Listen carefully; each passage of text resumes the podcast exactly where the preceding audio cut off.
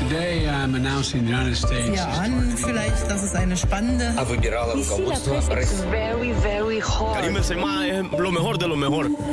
La revue de presse internationale sur Europe 1. Nous irons ce matin au Brésil et en Algérie. Première étape, le Royaume-Uni.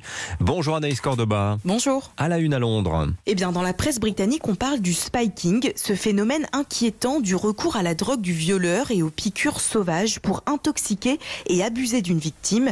Le Guardian titre sur ce rapport parlementaire publié hier. Selon les députés, le phénomène reste largement méconnu car les victimes ne sont pas assez prises au sérieux par les autorités, que ce soit par les boîtes de nuit, les services de secours ou la police. Selon le Daily Mail, le gouvernement réfléchit à faire du spiking un crime spécifique.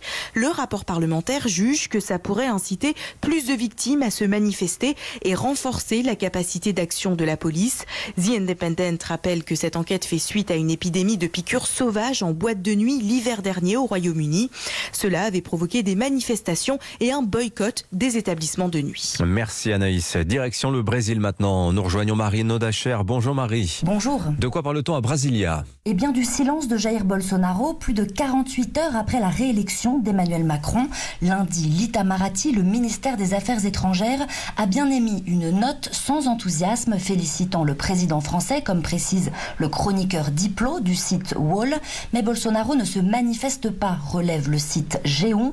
Et pour cause, poursuit l'article, les relations entre les deux chefs d'État sont marquées par des passes d'armes, notamment sur la politique environnementale de Bolsonaro, très critiquée par la France.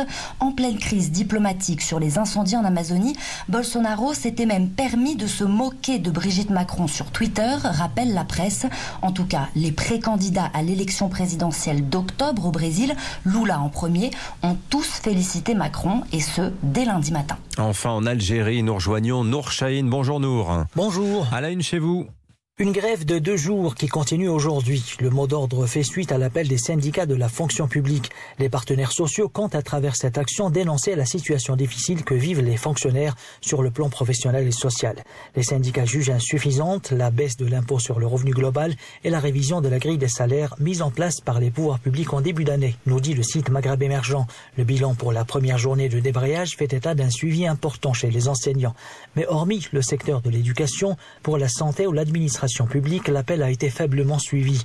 Les syndicats, pour leur part, évoquent un taux de suivi variable d'après le site Algérie Eco. La réaction des pouvoirs publics ne s'est pas fait attendre en jugeant cette grève illégale. Merci.